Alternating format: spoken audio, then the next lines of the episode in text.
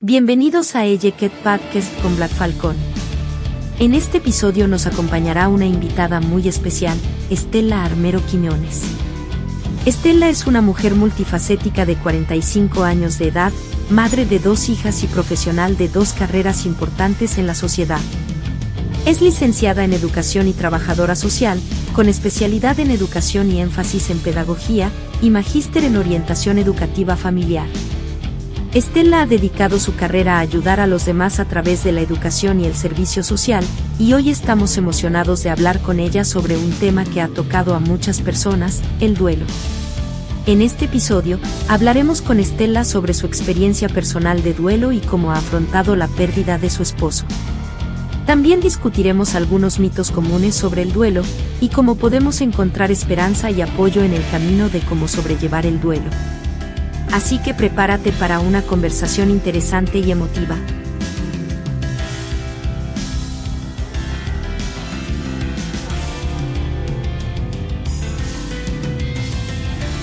Muy bien, empezamos. Ahora sí empezamos otra vez. Bienvenidos a Educate Podcast, un programa donde estamos hablando en esta segunda temporada de la salud mental. Y como en la salud mental estamos hablando, vamos a hablar de un tema muy especial, un poco sensible también para muchas personas. Vamos a hablar sobre el duelo.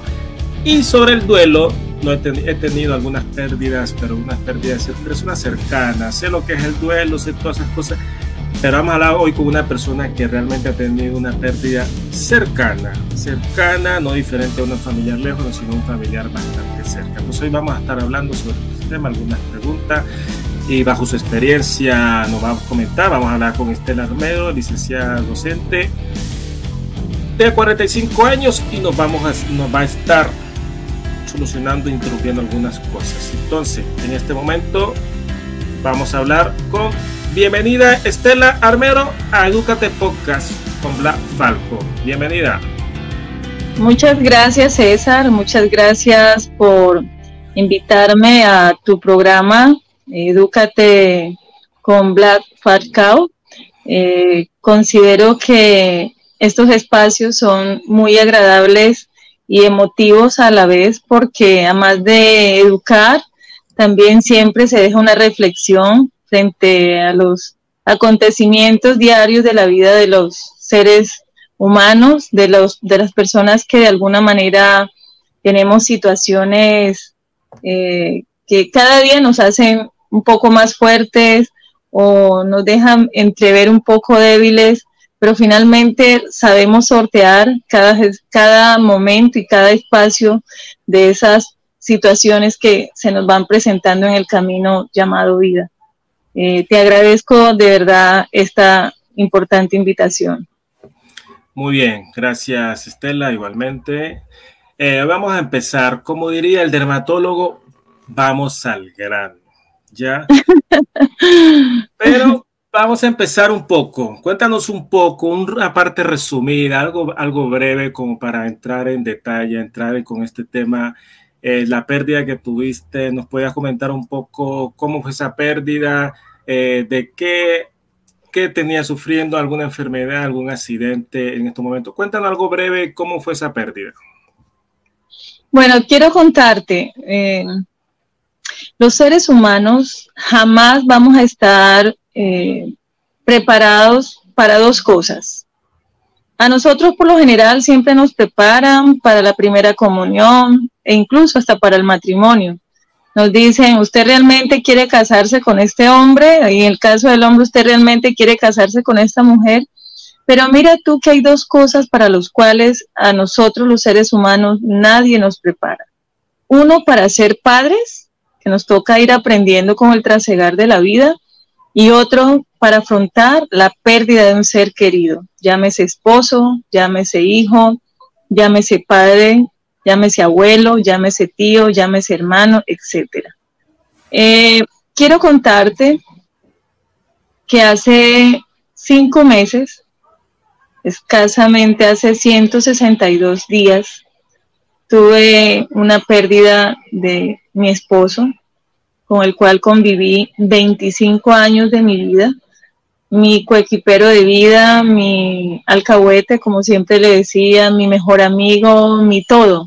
Una persona con la que aprendí mucho, con la que maduré, con la que experimenté muchas cosas, pero sobre todo con una persona muy linda, muy humana, muy abierta, muy despierta. Es decir, mi admiración por él va a ser siempre porque fue esa persona que conmigo caminó siempre mirando en un mismo horizonte. De esos hombres hay muy pocos y de los que están, bueno, nos toca siempre admirarlos. Infortunadamente hace tres años, en el 2020 exactamente, eh, le diagnostican cáncer de próstata. Mm, pues la noticia no fue buena a nuestros oídos, porque cuando a ti te hablan de esta enfermedad, te hablan del cáncer, automáticamente tú la asocias con la muerte. Y no fue, no fue bueno para nosotros, pero emprendimos una, los dos y mi familia, emprendimos una batalla contra esa enfermedad. Luchamos, luchamos tres años agarrados de la mano, agarrados de la fe en Dios, agarrados de la, de la ciencia, porque fue un muy buen paciente, un paciente que se dejó hacer de todo, probó de todo. Eh, fue muy a la hora de sus medicamentos, a la hora de, experimentar tratamientos.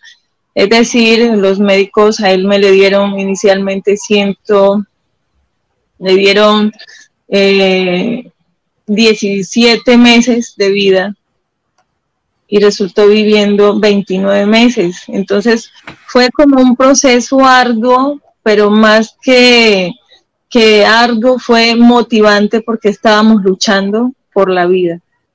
Y yo, digamos, ya son 162 días con este día que ya no está, y yo digo, pero ¿por qué si todo lo hicimos para que siguiera viviendo, para que estuviera aquí, para que eh, pudiéramos seguir luchando contra ese esa enfermedad que finalmente lo que deja es desolación, tristeza, vacío, pero sobre todo deja una gran ausencia en las casas de quienes perdemos nuestros seres queridos. Bien, sí, este es, bueno, fuerte esa parte, sobre todo siempre que nos dicen o escucha uno, ¿no? Que tiene cáncer, uno siempre lo asocia con la muerte, porque cada año muere muchísima gente por cáncer. Entonces, al escuchar uno cáncer y un, un ser amado tiene cáncer, uno una vez dice, se va, a, se va a morir mi sobrino, se va a morir mi hijo, mi esposo, pero es bastante fuerte asimilar que la persona tenga cáncer, asimilar que posiblemente en cualquier momento se nos, se nos puede morir la persona. No es fácil. No, es, muy fácil, claro, no es muy fácil. No es fácil porque digamos, como te dije anterior, uno siempre está buscando es salvar la vida y hace de todo por esa persona. Lo único que le falta es ir hasta el cielo, hablar con Dios y decirle, mire, hacemos un contrato de 10 años más de vida y por favor, no se lo lleve. ¿no? Enfermedades que son terminales, enfermedades que, que atacan, pero uno empieza a sufrir desde antes. ¿no? Desde antes. Y el solo hecho de uno pensar, teniendo a su enfermo ahí, que esa persona no puede estar, eh, empieza uno como a perder un poco, digamos que la fe, porque uno cada día en vez de verlos mejorar, van es, eh, retrocediendo en su salud hasta que finalmente pasa lo que no queremos que pase. Y, y en mi caso, todavía estoy tratando de asimilar, estoy en una etapa del duelo, mm, digamos que sigo como en la negación y tratando de aceptar esa, esta realidad que es muy dura y que es muy difícil porque no es fácil uno levantarse y ya no ver esa persona, no es fácil uno salir y no tener con quien salir, no es fácil sentarse a cenar o almorzar y que esa persona ya no esté con uno, eh, mirar el celular y que ya no haya una llamada de esa persona, un mensaje de motivación, hola amor, buenos días, ¿cómo amaneces?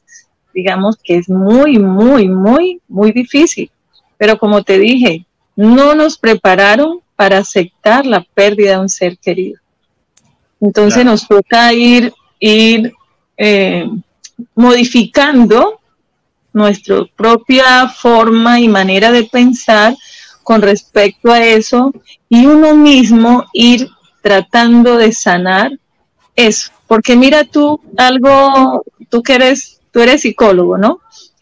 Uno, uno, ni los psicólogos que estudian el comportamiento humano son capaces de llegar a esa parte donde uno dice, bueno, yo hablé con este psicólogo y creo que voy a cambiar de manera de pensar, porque es que son dolores muy íntimos, ¿sí? Por más que el psicólogo, el profesional de estas áreas quieran hacer, es muy difícil arrancarles el dolor a los seres que estamos pasando por eso. Entonces, ¿a quién le toca eh, reiniciarse? ¿A quién le toca sanarse? Pues a uno mismo.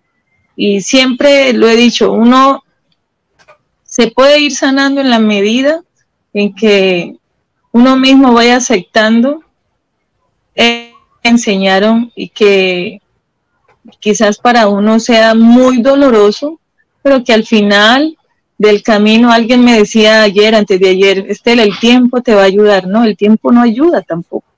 El tiempo te recuerda más a ese ser querido, el tiempo te, te trae más recuerdos. No es el tiempo, es uno. Es uno cuando uno ya aceptar esa realidad que es triste, pero que a la final usted como fue buen esposo o buena esposa, buen hijo, buena hija, buena hermana, buen hermano, buen tío, buen tía, buen papá, buen mamá, qué sé yo.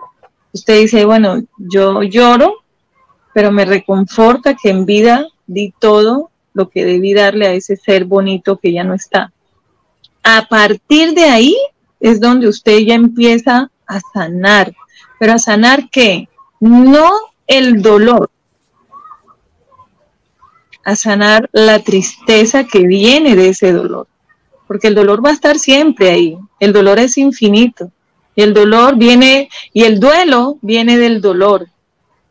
Yo tengo amigas con las que converso y que a propósito, no sé si esa es otra pregunta que tú me vayas a hacer ahora, que ahorita te la respondo, eh, un grupo de, mujeres que han perdido a sus esposas y que de repente nos sentamos a conversar y, yo las escucho porque si algo uno tiene que hacer es escuchar, porque cuando uno está en esta etapa, uno no quiere que a uno le digan cosas, ¿no? Uno no quiere que a uno lo cohiban, cosas como ahora las hablamos. Sigue con la pregunta. No, no, no, tomate, tomate, escucho, te escucho porque es bueno también escuchar. No, es interesante. Hay algo puntual que también me gusta que, mira, yo aquí donde vivo, enfrente de mi, vivo en un edificio, enfrente del departamento, eh, una amiga, bueno, sí, amiga se puede decir, una señora ya venezolana como de unos cuarenta y tantos años, ella con el COVID, le dio COVID y ese COVID hizo que le descubrieran cáncer en, cáncer en, los, en, los ovarios, le, dieron, le dio cáncer. Y ella duró bastante, mucha lucha, duró un año, un año. Y la final ella al año murió. Y algo bastante interesante que pude yo ver fue que la relación de nosotros con ellos, porque ella vivía con su hermano y otros familiares, empezó a cambiar esa, esa relación. Entonces te pregunto a ti, que tú también tuviste ese duelo, ¿cómo ha sido la relación después de la pérdida que tuviste con tus conocidos, con tus amigos, familiares alrededor? ¿Cómo ha sido esa relación? ¿Ha cambiado? ¿Se acercaron más o se alejaron más? Porque en, en mi caso se alejaron.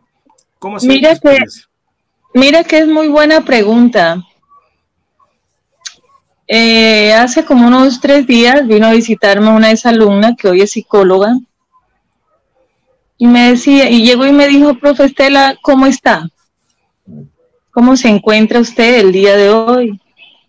Yo le dije, decirte que estoy bien, te mentiría, pero estoy con vida y agradecida de Dios que me ha permitido abrir estos ojos en este día para seguir acompañando a mis hijas vuelve y me dice, es que, profe, cuando pasa este tipo de casos, uno quisiera estar eh, con esa persona que uno quiere, en el caso suyo, yo la quiero mucho, pero me hubiese gustado estar aquí, pero ¿sabe qué me hizo reflexionar? Me dijo que cuando apenas fallecen los seres queridos, la casa se llena, todo el mundo va al entierro y hasta ahí.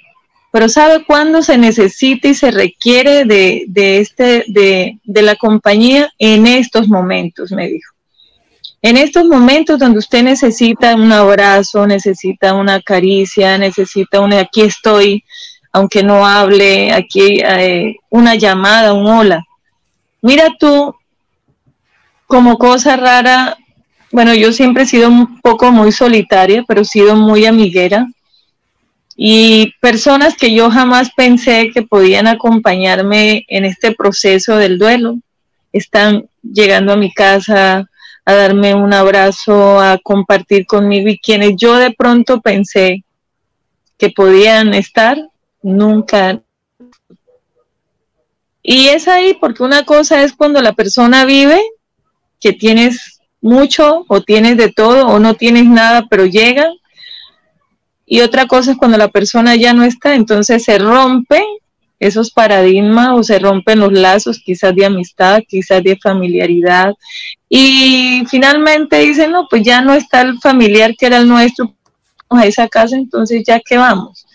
Pero yo digo que ese es un gran error, es un gran error y, y quienes nos están escuchando en estos momentos, la persona que pierde un ser querido necesita de los abrazos, necesita de unas palabras con fortaleza, necesita de esas píldoras días de vamos, usted puede, usted puede salir adelante, porque finalmente uno no muestra, yo no muestro, yo no escribo, yo no le digo a nadie a nadie, eh, necesito ven, que vengan a verme, o necesito conversar, o necesito un abrazo, yo no digo.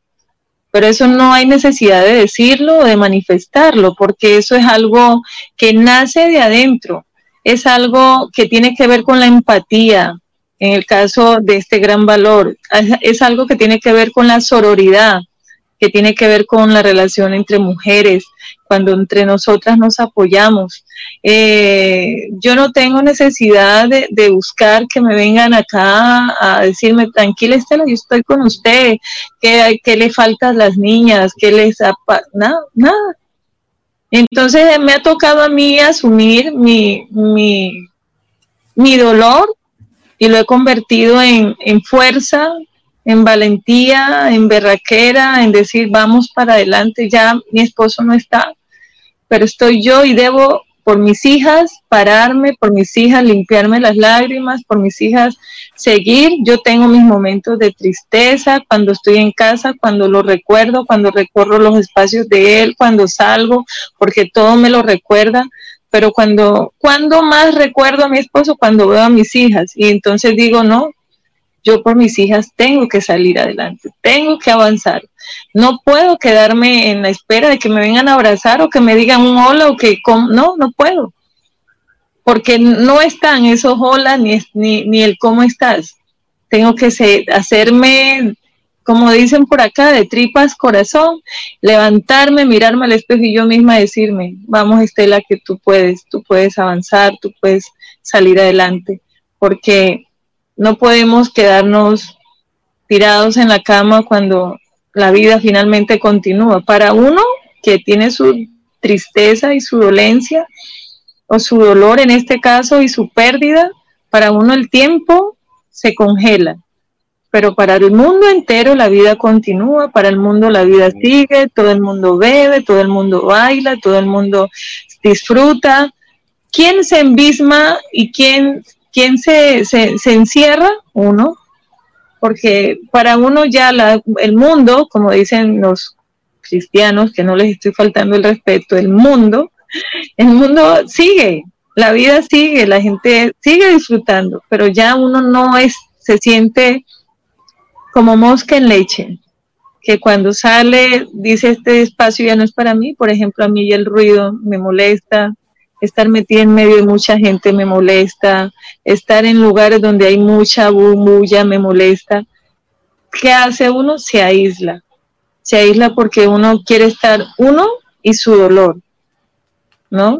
Y es ahí donde uno también necesita esos amigos, que se separen un poco de ese mundo que continúa y vengan y digan, mira, Estela, yo hoy tenía una rumba, pero no voy a ir, quiero acompañarte hoy. De esas cosas, por ejemplo, no ha pasado, pero tengo unas dos o tres amigas que han venido haciendo eso, esa parte y la verdad estoy muy agradecida porque si no fuera quizás por ellas me hubiesen cerrado más. Claro, hablando de eso de encierro, siempre aquí también enfrente miraba yo que el hermano empecé algunas cosas, empezó a, empecé a verlo, empecé a verlo, si me está escuchando ahí, sonidos. Algunas cosas que miraba, ahí eso vamos. El hermano de la señora que murió empezó a vender algunas cosas, empezó a hacer diferentes cosas. Entonces, te pregunto, eh, cosas que tú hacías con tu esposo con tus, y con tus hijas, ¿has tenido que reajustar? ¿Cómo te has tenido que reajustar esos cambios, hacer cambios o todavía no te ha dado por hacer esos cambios? Pues a ver, mira, mmm, fallece una persona, aparecen los famosos, ¿no? Aparece, eh, pero en mi caso no, hasta ahora no he tenido como eso. Eh, eh, más bien estoy usando mi vida con respecto a la parte económica, con respecto a lo que antes hacía, he dejado de hacerlo. Eh, se reajusta muchas cosas, se reajusta la vida, ¿no? Ya cuando uno tiene su coequipero de vida, pues todo va en función de esa de ¿no? Tú y tu coequipero. Cuando ese coequipero no está, te toca a ti. Y hoy en ti que reajustar.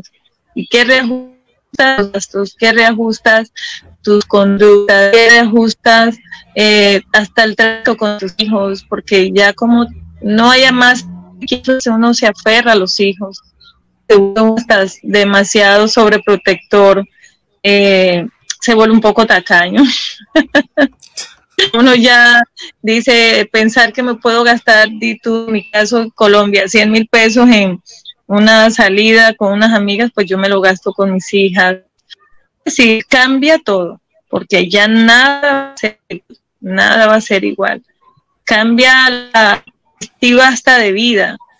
Uno de carambas, uno tanto que luchamos con sobre la vida, para seguir luchando, para, para dar logros, para y esos objetivos que nos trazamos no llegamos a cómo vamos a hacer ahora para continuarlos.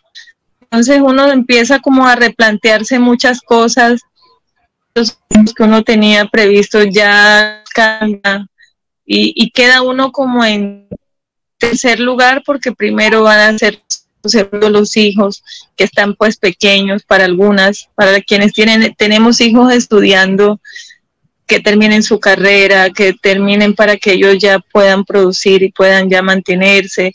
Es decir, son cosas las que cambian.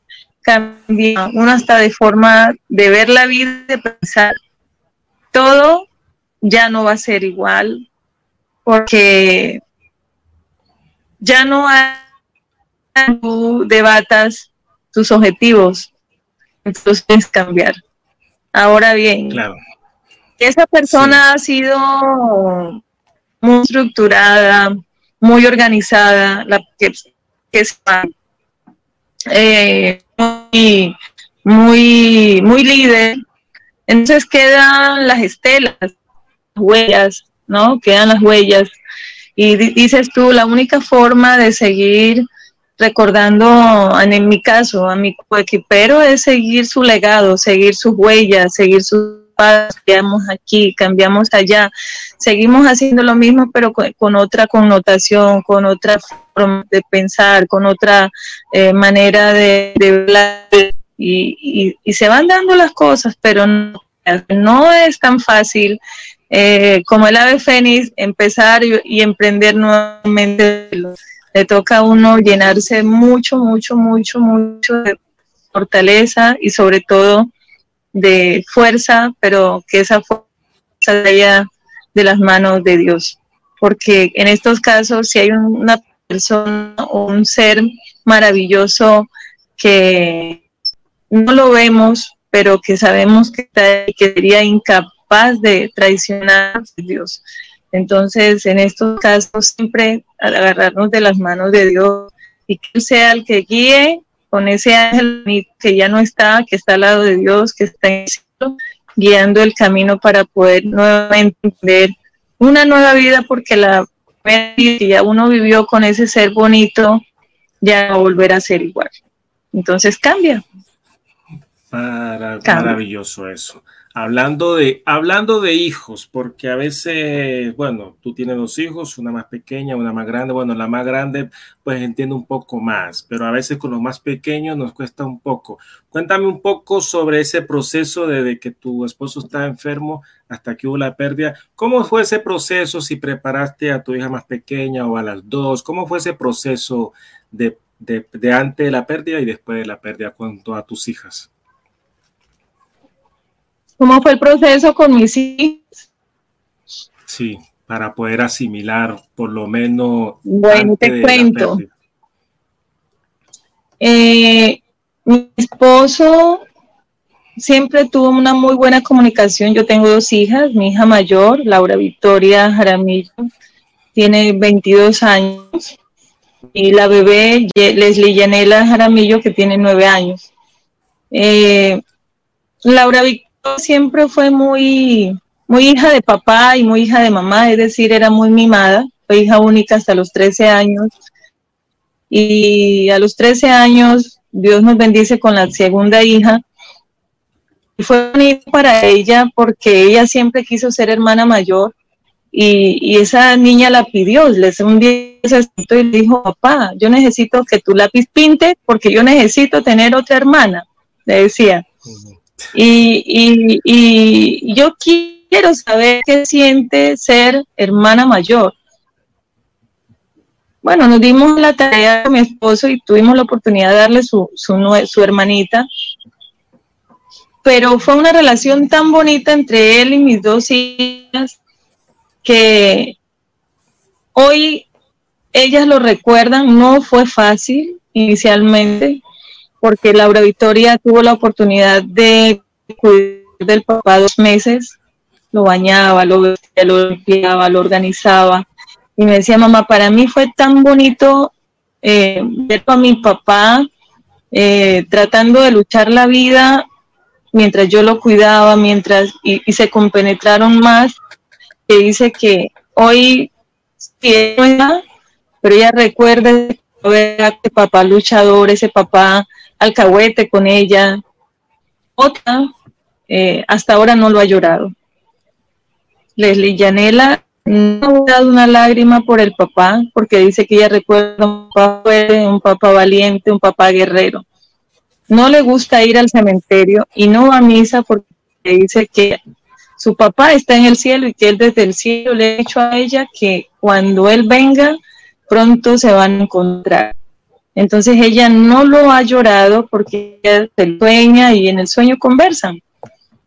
¿No? Eh, falta, sí hace, porque en estos días me dijo que uno de sus deseos, me dijo, mamá, quiero pedir un deseo y, y le dije, ¿cuál sería tu deseo? Que mi papá vuelva.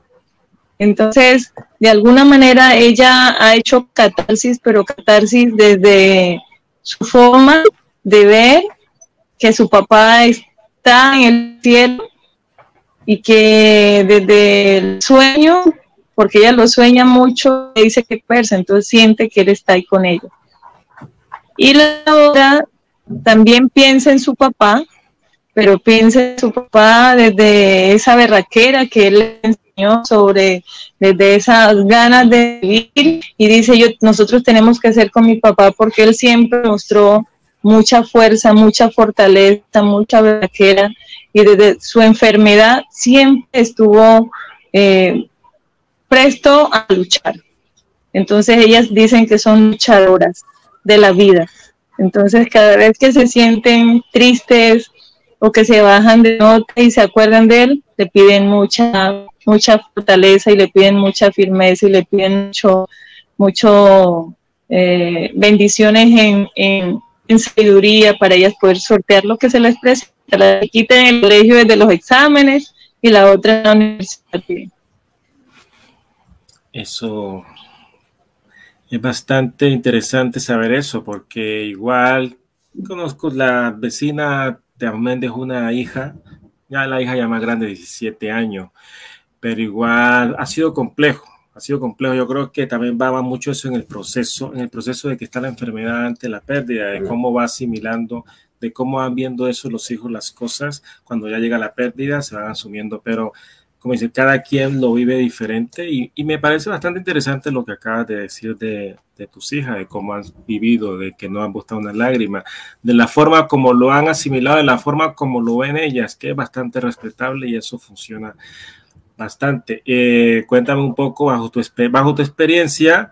Eh, en estos momentos sé que hay muchas mujeres, igual que tú, con, eh, con hijas también, con el esposo también enfermo quizás puede ser con otra enfermedad, pero también se saben ellas que en cualquier momento pueden perder la, tener la pérdida. ¿Qué consejos o qué, le, o qué mensaje les dirías a esas mujeres que están en este momento por lo que estás pasando o por lo que pas, por, por todo el proceso que tú pasaste? Mm, bueno, es una muy buena, una muy buena pregunta, ¿no? Eh, yo digo que cada relación de pareja es totalmente diferente, ¿no? Yo siempre he dicho que en cada relación de pareja deben haber reglas, esas reglas deben eh, ajustar a una muy buena convivencia, a un buen diálogo asertivo. El diálogo asertivo nos lleva a una muy buena comunicación y al llevarnos a una muy buena comunicación, siempre va a haber de qué hablar en una relación de pareja, tanto del hombre y la mujer, es decir, eh, el amor debe ser el factor fundamental en esa relación y la comprensión y el respeto deben ser los ápices, ¿no? En mi caso tuve la oportunidad de una persona con la que me entendí muy bien, yo diría que 100%. Eh, siempre él hacía, hacía que, yo me sintiera bien, buscaba la forma de que nunca me enojara igual yo. Es decir, siempre hicimos lo que nos gustaba hacer para satisfacer nuestras necesidades desde el punto de vista de la relación. Entonces, todo, yo siempre decía a mi hijo, todo en vida. Si me quieres regalar flores, démelas en vida. Si me quiere decir un te amo, un te quiero, dígamelo en vida. Si quiere tomarse una foto conmigo, diga mi amor, tomémonos una foto en vida. Todo en vida. ¿Y por qué todo en vida? Porque cuando ellos ya se van, cuando ellos ya no están, a uno le queda como la, la tristeza de no haber hecho más por esa persona y de no haber hecho lo que pudo haber hecho en el momento y no lo hizo, ¿no? Entonces, ¿a qué las invito? A que disfruten de esos esposos, a que hablen mucho con ellos, a que se respeten, a que le digan un te quiero, un te amo, que les regalen unos abrazos, mándense noticas. Hoy en día tienen el celular, entonces mándense noticas, un te amo, un te quiero, un video, una canción, un, un chocolate, regalarles una flores. Yo a mi esposo le regalaba flores, le regalaba serenatas y, y, y era bonito porque él me sorprendía en mis cumpleaños o yo lo sorprendí en sus cumpleaños. Entonces, eh, vivíamos como atizando esa hoguera, porque la, la, palabra hogar viene de hoguera, para que siempre estuviera esa llama del amor, esa llama del cariño, esa llama del respeto, esa llama del diálogo, siempre estuviera avivada, puedo decir, avivada, ¿sí? Eh, eh, despierta y, y, y, no, no decayera o no fallara. Las relaciones de pareja no son eh, perfectas, no, porque no es fácil vivir con una persona que piense diferente a ti, no es fácil eh, compartir cama, compartir todo, luego vienen otras cosas y uno dice, ah, ¿cómo uno va a querer a una persona que no es ni familia de uno, ni nada por el estilo, no hay grado de consanguinidad, pero cómo uno la quiere? ¿Por qué? ¿Cómo se quiere? Porque esa persona se ganó ese espacio en tu corazón, porque esa persona contigo ha sido detallista, porque esa persona ha sido amorosa, porque esa persona te ha respetado, te ha amado, te ha valorado como tú eres. Entonces es bonito porque hay comprensión y desde la comprensión sale el amor, sale el respeto y sale el diálogo, sale todos esos valores que hacen que las relaciones de pareja duren. Es que hoy hay una situación que muy pocas parejas se soportan y como no se soportan toman la decisión a la primera, al primer impasse, toman la decisión de separarse. Y dice uno, pero ¿cómo si se casaron y vivieron felices tantos años? ¿Cómo toman la decisión de separarse y por qué no hablan? ¿Por qué no dialogan? ¿Por qué no conversan? ¿Por qué? Porque esa parte se ha perdido. Entonces, a quienes tienen sus, sus esposos, a quienes tienen, no esperen que fallezcan para decirles lo mucho que lo aman, para decirles lo mucho, sino que desde ya empezar a hacer con ellos desde el amor. Recuerden ustedes cuando se conocieron, cómo se conocieron, qué hizo él, qué hiciste tú, mujer, para que ese hombre te galanteara, porque cuando hay los comienzos está uno como en luna de miel, ¿cierto? Entonces esa luna de miel, tratarla de mantener siempre así sea en los, en los momentos más difíciles.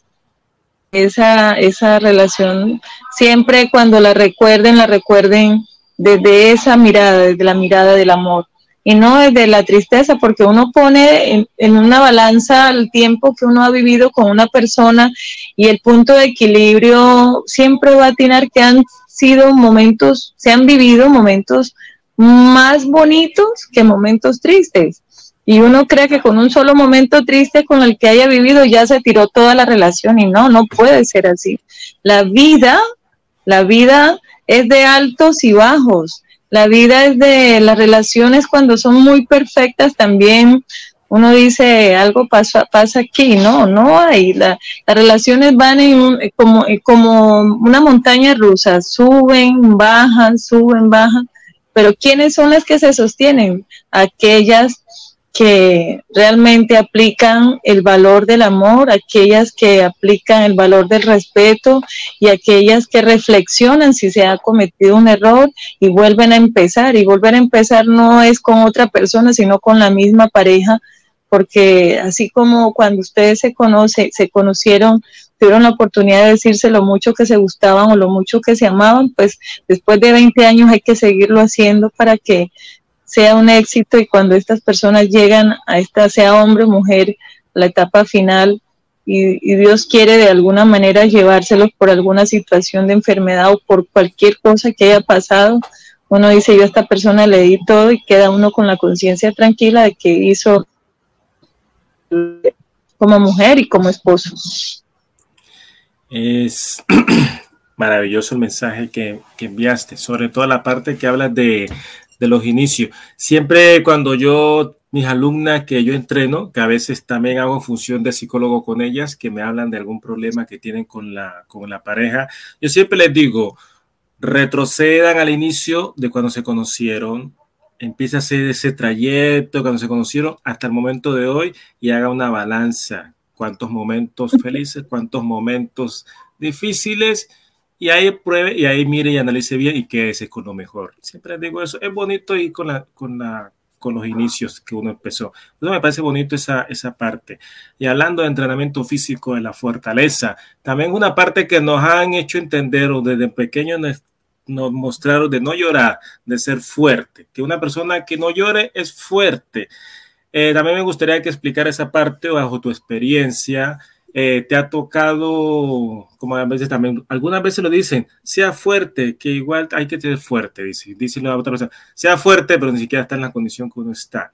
Entonces, en cuanto a eso, ¿cómo ha sido tu experiencia? ¿Te ha tenido que ser fuerte, como dicen, eh, llorar en frente de tus hijas, llorar en frente de tus amistades, familiares? ¿Cómo ha sido ese proceso en cuanto a lo que dicen ser fuerte? ¿O qué opina de ser mm. fuerte solamente es llorar o no llorar? Cuéntame. Mira, Mira que esta es una muy buena pregunta. Mm, cuando tú lloras, tiene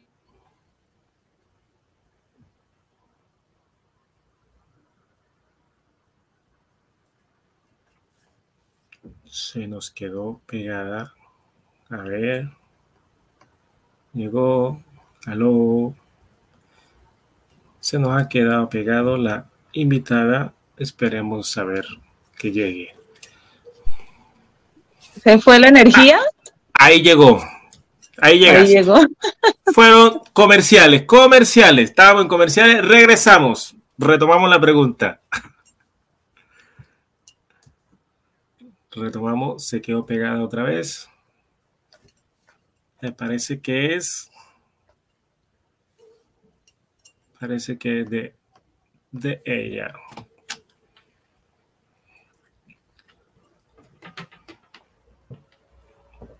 Tomamos, estamos teniendo interferencia. Bueno, vamos a esperar qué ha pasado con, qué ha pasado un poco. Es interesante el momento. Eh, esperemos a ver.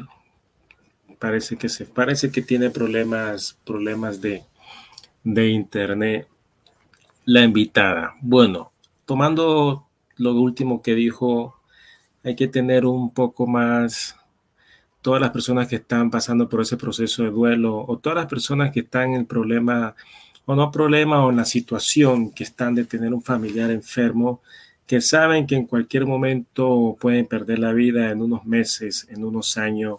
Es muy importante tener bien claro todas las cosas y empezar como dijo ella, empezando los inicios, los inicios como se conoció con su pareja, de toda la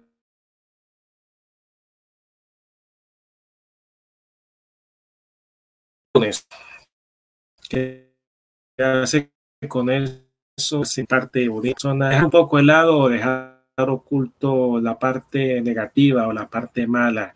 Ahí parece que ahí llegó. Ahí regresamos. Ahí regresamos. Bien. ¿Regresamos? Llegamos, llegamos, regresamos después de comerciales. Vamos ahora sí retomando la pregunta. Cuéntame. Sobre la, sobre eh, llorar. Claro, que nos han hecho creer que si tú lloras eres débil, si tú muestras tus emociones eres débil. Entonces, en cuanto cuando hay un duelo, muchas veces dicen eh, hay que ser fuerte que por los hijos, que no, que no te vean llorar a tus hijos. Cuéntame un poco sobre tu experiencia, qué piensas sobre esa parte. Mira que esa es lo que yo te empecé a decir que es muy buena la pregunta. Eh, llorar. Mm, bueno, dentro de tantas cosas que a uno le dicen, no, no voy a estar llorando tanto, que si ya su esposo murió, usted trate de no llorarlo tanto porque no lo deja pasar. Eh, además, usted es una verdad, usted es una mujer fuerte, lo que tú decías, que si uno llora, pues se ve, se ve débil ante los ojos de las demás personas y no. Mira que llorar hace bien, llorar cuando tú lloras te desahogas, haces catarsis, y cuando tú haces catarsis, entras en un estado de resiliencia, porque tú aceptas que, estás en un momento triste de tu vida y que el solo hecho de llorar hace que tú te desahogues, porque a veces uno quiere, quiere hablar y no encuentra con quién, entonces tiene que llorar porque hace una parte de limpiar tu alma, de limpiar eh, tu, tu, tu, tu dolor hace una, es una forma de, de, sentirte tranquilo o tranquila. Yo conozco personas que les da enojo y se ponen a llorar y después de que terminan de llorar se les quita. Es decir, es una forma de desahogo. ¿Por qué no llorar? ¿Quién dijo que llorar lo hace ver débil a uno? ¿O quién dijo que el llanto no cura? Al contrario, el llanto te permite a ti sanar. Y en la medida en que tú lloras, vas, vas eh, limpiando un poco tu alma, tu dolor y te vas acompañando de más fortaleza porque dices, bueno, ya lloré, me sentí un poco triste o quizás me vi un poco débil, pero aquí vuelvo a empezar y sigo siendo esa persona que siempre he sido. El hecho de llorar no te quita a ti ser o no dejas de ser lo que eres tú, una persona con sentimientos, con un corazón bello, con un corazón puro, con un corazón lindo, o con un corazón lleno de resentimientos, o con un corazón lleno de tantas cosas, porque es una herida emocional la que uno tiene. Y cuando uno tiene herida emocional, en este caso yo tengo mi herida emocional de un duelo, de una pérdida, de un ser maravilloso, de, y eso se ha convertido en tristeza, pero sabes una cosa, yo si lloro hoy, no lloro desde la tristeza, lloro desde el amor, lloro y digo, ah, caramba, si estuviera mi esposo aquí, yo le estaría haciendo esto o haríamos esto y, empezamos a recordar. Mira tú, hace el día jueves santo, el 6 de abril, yo me levanté y le dije a mi hija mayor, hija, tengo ganas de echarle una serenata a tu papá. Mi hija me quedó mirando y le dije, sí, no me mires así. Echarle una serenata a tu papá, yo sé que él no la va a escuchar, pero yo estoy haciendo, voy a hacer lo que mis sentimientos me están diciendo, porque si fuera él y fuera yo la que estuviera metida ya en esas cuatro paredes de esa tumba, seguramente él haría lo mismo, de echarme una serenata, se la voy a ir a echar, yo sé que él no la va a escuchar, pero mis sentimientos me dicen que él está ahí y que de pronto la, la, no la escucha con sus oídos acá en la tierra, pero sé que eso trasciende porque esa es mi intención. ¿Y será que eso es malo? ¿Será que tratar de apaciguar los sentimientos y subsanar un poco las lágrimas con quizás ocurrencias que te van a llenar más, que te van a, a, a, que tu corazón, una curita más para esa alma rota, ¿será que es malo? No, no es malo. No es malo porque esa es tu forma de llevar tu duelo. Esa es tu forma de, decirle a esa persona que ya no está, que mira, tú no estás, pero todavía vives en mí y te recuerdo tal y como tú eres, como a ti te gustaba que yo hiciera las cosas. Entonces, no puede ser que llorar o, que tú hagas una ocurrencia en medio de tu tristeza y del dolor y que esa ocurrencia va en pro de mejorar tu, tu salud mental y tu salud emocional. Pues hombre, bienvenida sea, bienvenida sea. Y si llorar te hace bien, hombre, sana. Y si llorar te hace bien, tu salud mental va a estar también tranquilo porque tú, digamos, dices, si yo, uno se para al espejo y se hace un examen introspectivo y dice, hombre, porque uno se autoeduca, uno se autocorrige, uno se auto, eh, se hace un examen introspectivo y uno dice, bueno, está bien lo que estoy haciendo, ah, pero si usted ya empieza a exagerar, ¿no? Si empieza a hacer cosas que de repente se salen como de los estándares normales, entonces ahí preocupémonos, algo está pasando. Pero mientras usted eh, llevarle serenata o irse a tomar una botella de vino al lado de la tumba de su pareja, o irse a tomar una cerveza, o irse a sentar una tarde a conversar con la tumba dos horas, o llevarle flores, eso no es malo, contrario. Eso hace parte de llevar tu duelo, hace parte de aceptar que esa persona no está y que si tú lloras, lloras ya no desde la tristeza, sino desde el amor, porque realmente duele que esa persona con la que tanto tiempo has compartido, así sea un mes, ya no está. Y eso tiene que ser significativo para tu vida, para tu alma, para tu corazón y para ti. Eso es Impresionante lo que acaba de decir. Una parte que hablaste sobre la parte de esa parte de, hacer una serenata a, tu esposo. Es algo que normalmente no se hace, que la gente lo cree que la serenata llevarse la, la serenata a una persona viva. Entonces, esas cosas así, siempre yo le he dicho también a mis alumnas, hay que hacer algo que a usted le ayude, hay que hacer algo que a usted le guste, le ayude y le sirva. No importa si a la mayoría de gente no le gusta, no importa si a la mayoría de gente no lo hace, pero si usted lo hace y le sirve, hágalo. Entonces, esa forma que dice lo de la serenata, a ti te va a servir, te va a sentir bastante bien, vas a conectar con él. Entonces, esas cosas, siempre digo, esas cosas cuando no son del montón, son bastante sanadoras, son bastante alentadoras a nosotros. Pero quiero tocar un punto sobre el trabajo, porque el trabajo también es una parte que también muchas personas tienen complicaciones con esto, como el vecino, el hermano, le dijo el jefe, ya ve, ve vacaciones, le dijo el jefe, ve vacaciones, tómate tu tiempo, tómate tu duelo y regresa a una vida normal. ¿Crees tú que la persona cuando tiene una pérdida tan cercana, te toma una vacaciones, 15 días, un mes, y ya tiene que regresar como una persona normal, como su vida normal? ¿Qué piensas tú? ¿Cómo ha sido esa, esa parte, en la parte de tu, de tu trabajo, en eso, tomar una bueno, Mira. Mm, bueno, en mi caso, a mí me dieron ocho días por ley de receso laboral por la pérdida de mi ser querido. Y el trabajo es otra forma de hacer catarsis. El trabajo es una forma de desahogarte porque tú te encierras en ese mundo laboral y cuando estás en ese mundo laboral tú quieres olvidarte de todo y quieres eh, eh, estar siempre ocupado porque en un minuto que tú no tengas que hacer y siempre tengas algo que pensar, pues hombre, ahí, ahí llega lo que se conoce eh, el duelo tardío, no, el duelo más rápido. Es decir, ahí es donde tú empiezas a llorar y empiezas, ¿y por qué? Entonces, algo que yo experimenté es aferrarme a mi parte laboral, a trabajar, a trabajar, hasta ahora lo estoy haciendo, creo que es una forma, porque si tú tienes espacios de, de no estar ocupado, de, de, espacios de libertad o espacios donde se te, te, acuerdes tú de tu ser querido, obviamente no va a ser el mejor. Entonces yo sí recomiendo eh, que las personas se, se, se metan en su parte laboral, estén ocupadas. Mira, algo que yo he venido haciendo también que me parece muy importante, escribir, ¿no?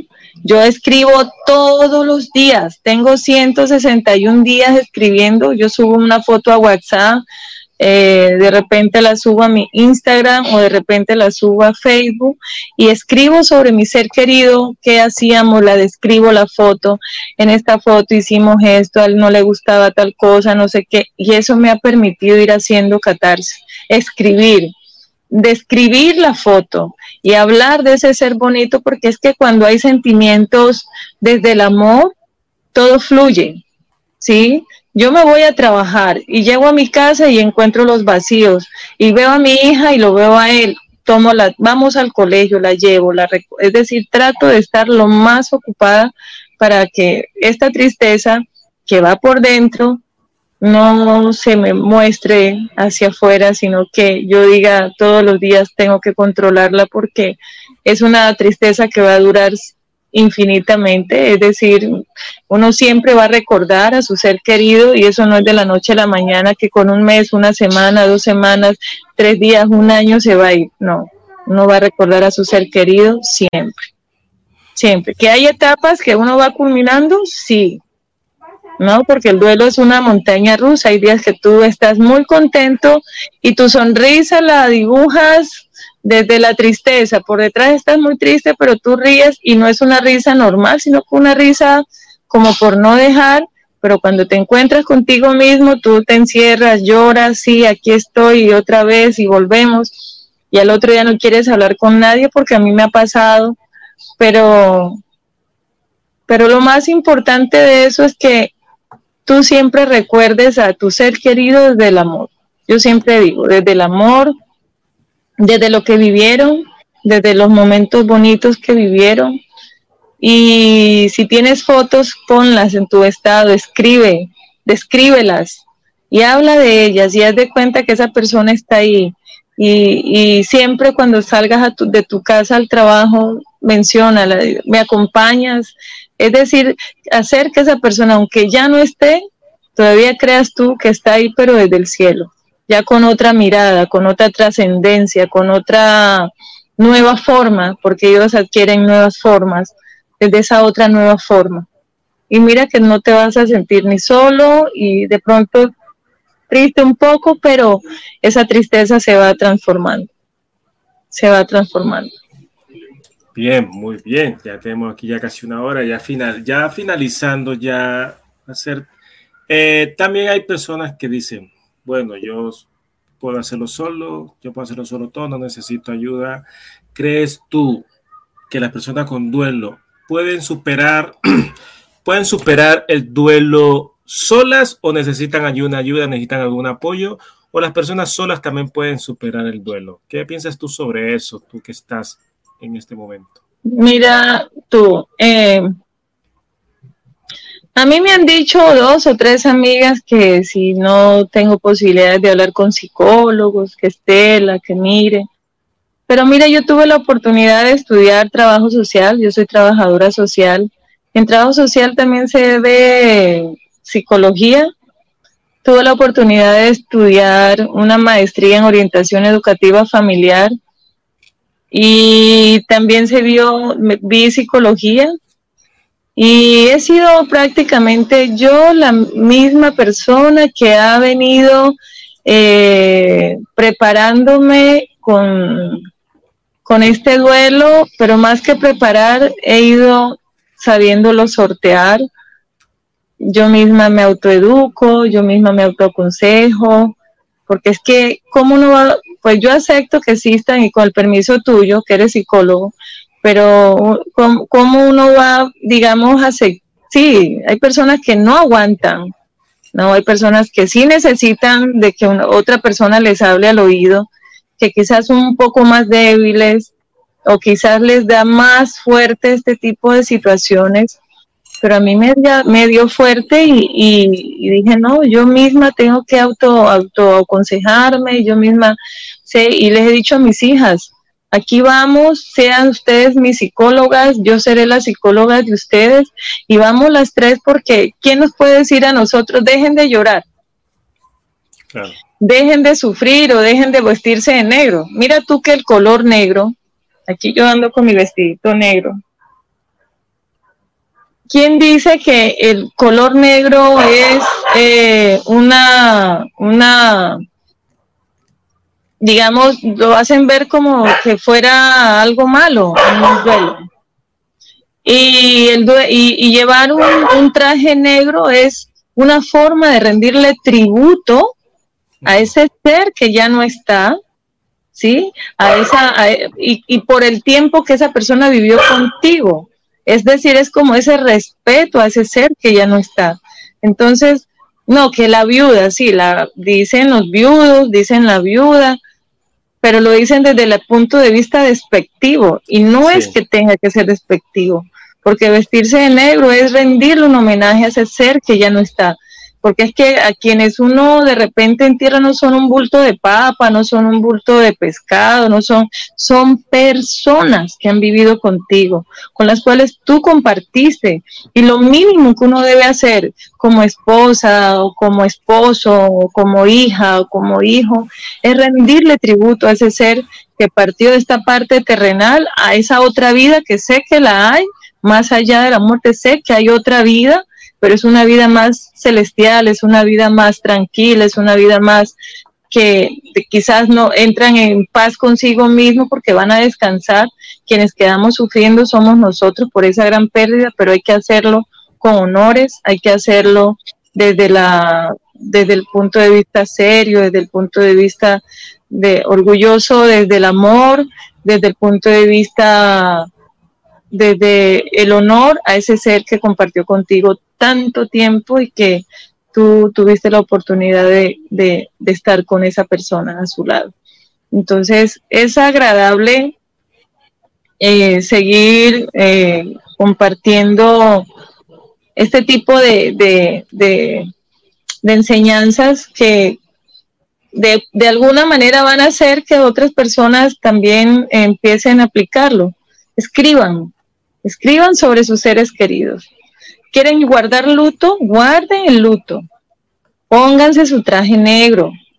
¿Sí? Eh, quieren llorar, lloren. No se puede cohibir a una persona decirle, mire, usted deje de, ahora no te vayas a echar a morir porque se murió fulanito de tal y entonces tú vive, tú estás joven, sé feliz, comparte, salga, distráigase, beba, baile. Y yo digo, caramba, pero ¿cómo van a venirme de pronto a decir ese tipo de cosas cuando sé yo muy bien qué es lo que debo hacer? Porque ya cuando uno tiene eh, una edad bien importante y un grado de madurez, uno debe asumir todo lo que le pasa en su vida y no dejarse manipular porque otras personas llegan y te dicen, haz lo que tu corazón te dicta. Y si tu corazón te dicta, voy a vestirme, vístase de negro. Quiere llorar, llore. Si quiere encerrarse, enciérrese. Es su forma. Hay muchas formas de llevar los duelos. En mi caso, yo lo hago escribiendo, lo hago aferrada en mi trabajo, aferrada con mis hijas, me visto de negro, cuando quiero llorar lloro. Y eso, camino, salgo a caminar, que es una forma también de, de distraerse, pero sobre todo cuando te encuentras contigo misma en un espacio solo donde tú deberías estar con esa otra persona que ya no está, habla y conversa, que eso no es malo. Al contrario, es muy sanador y te va a permitir a ti encontrarte con tu otro yo y autoeducarte. Totalmente. Eso, esa parte que me dijiste de autoeducarte es bastante interesante. Me gusta mucho. Siempre, mi filosofía siempre ha sido, si usted puede hacerlo solo, hágalo, autoedúquese, hágalo todo siempre y cuando. Si usted necesita una orientación, necesita una guía, búsquese ayuda, oriéntese hasta donde pueda, oriéntese hasta donde hasta donde llegue, ah, ya listo, hasta aquí llego, ya puedo seguir solo. Siempre ha sido del tema de que las personas deben, si pueden autoeducarse solas, si son capaces, hacerlo.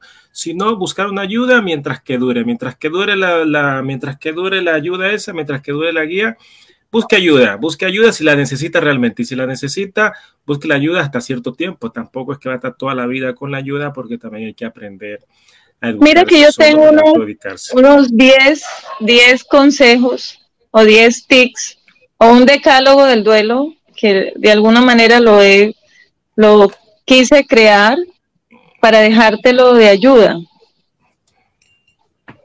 Regla número uno de este decálogo del duelo. Busca a Dios. Que en momentos de tristeza, de, de, de, lágrimas y de dolor, busca a Dios. Él es el único que te puede escuchar como tú quieres que Él te escuche. Número dos, vive de tus recuerdos. Vive de tus recuerdos. Por eso existen las fotos, por eso existen los momentos compartidos con tu ser querido. Eso te va a permitir ayudarte a sanar. Tres, escribe. Escribe palabras, ideas, describe de pronto una foto, ¿no? Cuatro, visita los lugares que tú ibas con esa persona, ¿no? Eso te va a permitir sanar. Cinco, eh, búscate a alguien que te escuche, que te sepa escuchar, no alguien que te critique, que te diga lo que tienes que hacer, no. Hay personas que sí se le, gustan escuchar, entonces búscate una persona que te escucha. Cinco, ¿no? Seis. Eh, trata de leer, lee mucho, búscate libros que te permitan a ti eh, ampliar un poco este tema de la, de la, de la pérdida de un ser querido. hay una rama que se llama tanología, es la ciencia que estudia todo este, tipo de, cosas, de momentos, de situaciones de duelo. Y hay que hablar un poco de, que después de esta vida hay otra, pero es otra más, otra más tranquila y yo considero que quizás sí la hay y que si la hay, algún día iremos todos para allá, porque finalmente quienes se nos adelantan se nos van, pero no nos avisaron, entonces por eso nos duele, ¿no? Siete, sal a caminar, camina, si tienes playas, trata de caminar la playa, encuéntrate con tu propia energía, recibe la energía del sol, la energía del viento, encuéntrate consigo misma. Eh, ocho, llegará el día en que tú quieras estar solo en casa, enciérrate y habla contigo mismo, mírate al espejo y di que eres una persona maravillosa y que todo lo que tú viviste con ese otro ser querido eh, de alguna manera va a ser recompensado porque lo diste todo en vida y no esperaste que falleciera para hacer lo que tú quisieras hacer, tú lo diste todo en vida. Eh, nueve, ríndele tributo a ese ser querido. ¿Cómo? No sé, eh, llévale flores eh, a, la, tumba, trata en lo posible de, conversar si, si, tuvieron hijos con tus hijos. Recuerden momentos y ríanse de esos momentos. ¿no? Eso es bonito. Y 10. Eh, si tienes la oportunidad de escribir un libro de ese ser precioso, hazlo. Eso te va a permitir a ti sanar porque lo que se escribe, queda escrito está, ¿cierto? Y quizás algún día eso te puede permitir a ti, no sé, en la vida uno tiene que sembrar un árbol, escribir un libro, de esas tres cosas que uno tiene que hacer, hay que hacerlo. Y si te puedes, puedes hacerlo, ahí está mi decálogo para que lo pongan en, práctica. Ahí quedó recuerden que, listado. Recuerden que eh, la vida es un ratico, la vida es un suspiro. Vuelvo y repito, no estamos preparados para afrontar la pérdida de un ser querido, pero Creo que si nos unimos un grupo de personas para trabajar sobre los que ya hemos perdido y unirnos para apoyarnos podemos hacer un gran equipo y hacer y crecer y hacer una gran comunidad de duelo y, qué sé yo, porque yo considero que, que juntos somos más fuertes. ¿no? Juntos somos más fuertes. Maravilloso. Ya saben, ahí están todos sus tips para que lo puedan anotar y lo puedan poner en práctica. Bueno, ya finalizando, amiga Estela, ¿algún mensaje ya finalizando? ¿Algún mensaje para terminar? Que estuvo maravilloso toda esta transmisión. Cuénteme, último mensaje para terminar. El mensaje, eh, queridas colegas mujeres, hay algo que se llama sororidad.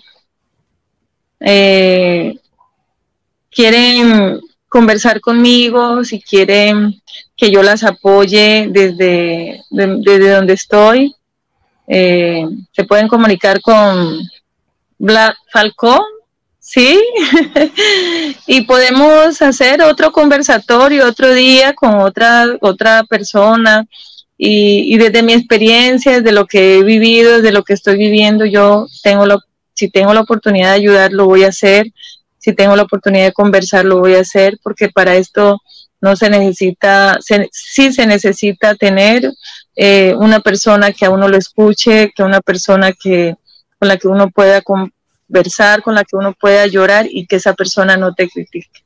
Eh, estoy abierta para que si me quieren escribir, ahí Falcao les va a dar el, el estoy en las redes sociales como este Arki en TikTok eh, y podemos hacer una gran comunidad para que sigamos hablando sobre este tema del duelo y otros temas más, porque considero que cuando uno conversa y cuando uno sus problemas, que no son problemas, sino que son momentos que la misma ruleta de la vida le va colocando uno en el camino, y yo sé que dos pueden pensar más que tres y tres pueden pensar más que cuatro y estamos aquí para darnos la mano y para ayudarnos. Yo te quiero agradecer, eh, querido César, él se llama César. te quiero agradecer, César, por esta invitación, por esta oportunidad de permitirme conversar contigo. Aquí hice un poco de catarsis hablando del tema, hice un poco de sanación también con respecto a eh, en estos días de reflexión, de Semana Santa y de búsqueda de Dios y demás, pues me cayó como anillo al dedo tener la oportunidad de hablar de este tema tan, tan triste y a la vez tan importante porque cuando uno recuerda a su ser querido, lo recuerda, vuelvo y repito, desde el amor y, y desde la admiración. Y así lo vamos a seguir recordando a él aquí en mi casa. Eh, gracias César por permitirme abrirme un poco contigo, abrirme un poco con quienes te escuchan, con quienes te ven. Gracias a cada uno por, por, estar en estos momentos y síganme en mis redes sociales para que sigamos conversando. Muy bien, esto ha sido todo, todo por hoy de Educate Podcast con Black Falco. Nos vemos en un próximo episodio y ahí tienen para que puedan seguir a Estela. Muy bien, nos vemos en un próximo video. Y así concluye otro episodio de Ejeket Podcast. Esperamos que hayas disfrutado de nuestra conversación con Estela Armero Quiñones sobre el duelo y cómo encontrar esperanza en medio del dolor. Recuerda dejar tus comentarios y preguntas en la sección de comentarios y no olvides suscribirte para no perderte ningún episodio futuro de Ejeket Podcast. Además, si quieres seguir a nuestra invitada Estela, puedes encontrarla en TikTok como arroba 17 y en Instagram como arroba Gracias por escuchar. Te esperamos en el próximo episodio de Ejeket Podcast con Black Falcon. Hasta la próxima.